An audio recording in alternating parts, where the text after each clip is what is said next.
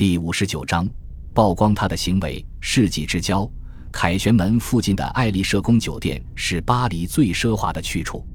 一天，一个年轻女子引起了一位客人的注意。那位年轻女子也住在这个酒店，和她过去的其他细节一样，她的名字一直是个谜。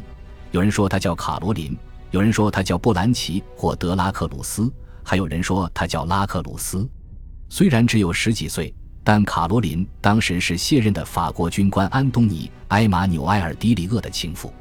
他曾经试图靠赌马来维系两人的生活开销。据说赌运不佳的时候。迪里厄还给卡罗琳拉客，他们租住的爱丽舍宫酒店的房间是操持这种生意的好地方，但他们还是经常入不敷出。摆脱这一窘境的方案意外地送上门来。一个女子找到酒店的卡罗琳，对他说：“夫人，一位先生注意到了你，他派我来找你。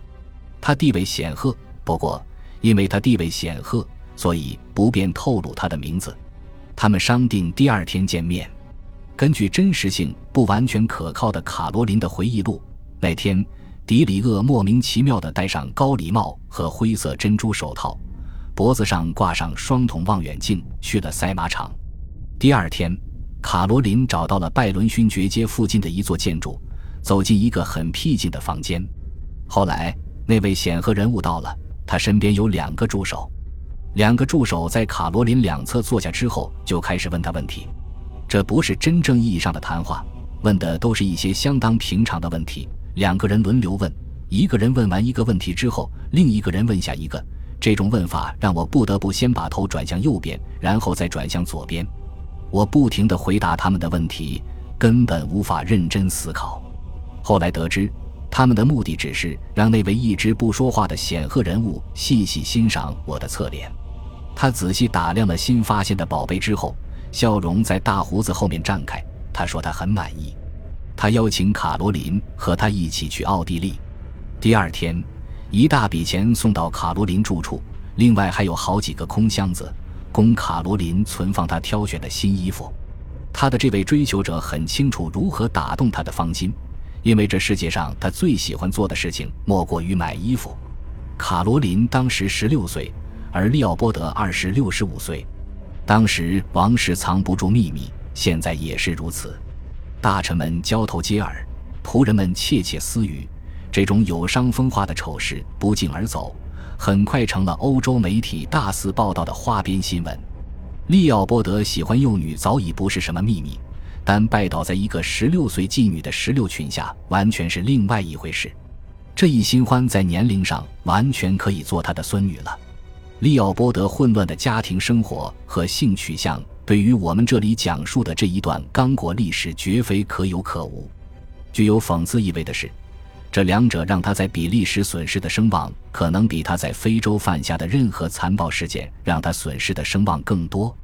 这还意味着，当他成为国际抗议运动的抨击对象时，没有多少人帮他说话。在莫雷尔的鼓动下。这位国王的个人缺陷也不可避免地成为世界媒体的批评对象。先前的大胡子现在已经变白，成为卡通画家难得的漫画素材。身材高大、身披斗篷的他出现在欧洲报纸的版面上。他的胡子滴着血，手抓着刚果村民干瘪的头颅，眼睛贪婪地望着芭蕾舞伴舞队的女演员。他坐在一个装饰着刺刀的非洲人的头颅旁吃东西。沙皇尼古拉二世抱怨说自己的皮鞭威力不大。披着虎皮的堂弟利奥波德建议他用 tricot。被利奥波德抛弃的女儿恳求父亲将卡罗琳不穿的衣服送给他。利奥波德和土耳其苏丹喝着酒，谈笑风生的对比屠杀刚果人和亚美尼亚人的成果。国王与那位新欢私通几年之后，他那位长期生活在痛苦中、喜欢马匹和音乐的妻子死了。从此。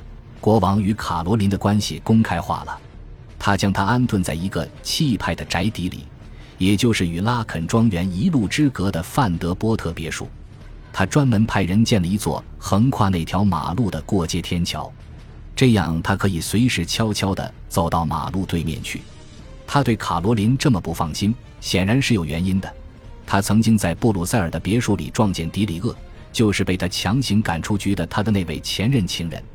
当时，卡罗琳竭力辩解，说他是他的哥哥。据说，两人后来还一起出现在其他的场合。一家报纸爆料说，卡罗琳和迪里厄在他的所有住处都安装了电铃，利奥波德一出现，仆人就会给他们通风报信。搬到布鲁塞尔之后，卡罗琳仍旧经常前往巴黎，光顾裁缝店和织帽店。当他向国王抱怨返回布鲁塞尔的特别快车发车太早，影响他购物时，利奥波德没敢让他在巴黎过夜，而是给铁路负责人打招呼。从此，那辆火车推迟一小时发车。卡罗琳很快知道了怎样利用利奥波德的怪癖，比如他过分担心自己健康的疑心病。有一天，我想给自己一些自由支配的时间时，我通过打喷嚏如愿以偿，好多次。为了让国王不接触那些让他着迷的女人，我就说他们感冒了。利奥波德走在哪里都把卡罗琳带在身边。表面上他隐瞒了自己的身份，但是身旁前呼后拥的仆人让他很难做到这一点。让人们震惊的是，1901年，他居然带着他赴伦敦参加表姐维多利亚女王的葬礼。同时，国王也没有完全失去对其他年轻女人的兴趣。不管是在布鲁塞尔、巴黎，还是在其他地方，他都经常派男仆或其他中间人替他物色符合他详细的相貌要求的年轻女子。不过，他对卡罗琳的感情一直没有改变。他们两个人似乎是高调宣扬，而不是掩饰他们之间年龄的差异。他称呼她为老头子，而他则称呼她为小美人。对于像利奥波德这样喜新厌旧的人，对这个十几岁的妓女的爱可以说是忠贞不渝了。不过，让他在比利时民众终生忘记失的不仅仅是与卡罗琳的私通。随着时间的推移，比利时民众逐渐明白，他们的国家根本没有从刚果获得任何财务利益，从刚果中获得的大量利润直接成了卡罗琳的衣服和别墅，以及国王规模空前的建筑项目。因为利奥波德不喜欢艺术、文学、戏剧。出了名的不喜欢音乐，于是他将大笔资金挥霍到了建筑工程上，规模越大越好。多年来，这位国王一直以入不敷出为借口不肯偿还贷款。但是，当一座座凯旋门、博物馆、纪念碑矗立在全国各地的时候，他再也无法继续伪装下去了。让本国民众更为不满的是，人们发现。这位国王把大笔新赚取的财富挥霍到了国外，他很快成为法国里维埃拉最大的业主之一。他在那里给他十五吨重的艾伯塔号游艇建了一个码头。他请尼斯的设计师设计了一系列豪华别墅。他的不动产还包括费拉角风景如画的最南端的大部分地区。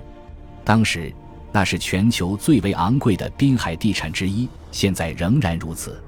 利奥波德送给那位年轻的情妇很多的城堡和别墅。她怀孕之后，他和法国政府平摊费用，在他的费拉角别墅旁边修建了一条马路，为的是减少马车的颠簸。他生下儿子之后，他的儿子被册封为特弗伦公爵，而他则被册封为沃恩女男爵。国王用自己的游艇带着他在地中海游玩，但是比利时民众仍然厌恶他。有一次。他的马车在布鲁塞尔街头被人投掷石块，在欧洲人的眼中，这位国王的工作和私生活完全搅在了一起。卡罗琳的第二个儿子在出生时有一只手先天畸形。笨拙杂志有一幅漫画，利奥波德抱着那个新生儿，周围是被砍掉手的刚果人的尸体。漫画的标题是《上天的报应》。成了众矢之的后，利奥波德是怎么想的？当然，他很恼火。一次在写给助手的信中说：“我绝不会让血和泥污弄脏自己。”不过，他总是一种恼火或自怜的口气，从来没有羞耻或愧疚的感觉。一次，他在一份德国报纸上看到了自己的一幅漫画，漫画上的他正在用剑砍掉非洲人的手。他气呼呼地对一个军事幕僚说：“砍手，那是没脑子。”我宁愿砍掉他们其他任何部位，也不会砍掉他们的手。那些才是我在非洲最需要的东西。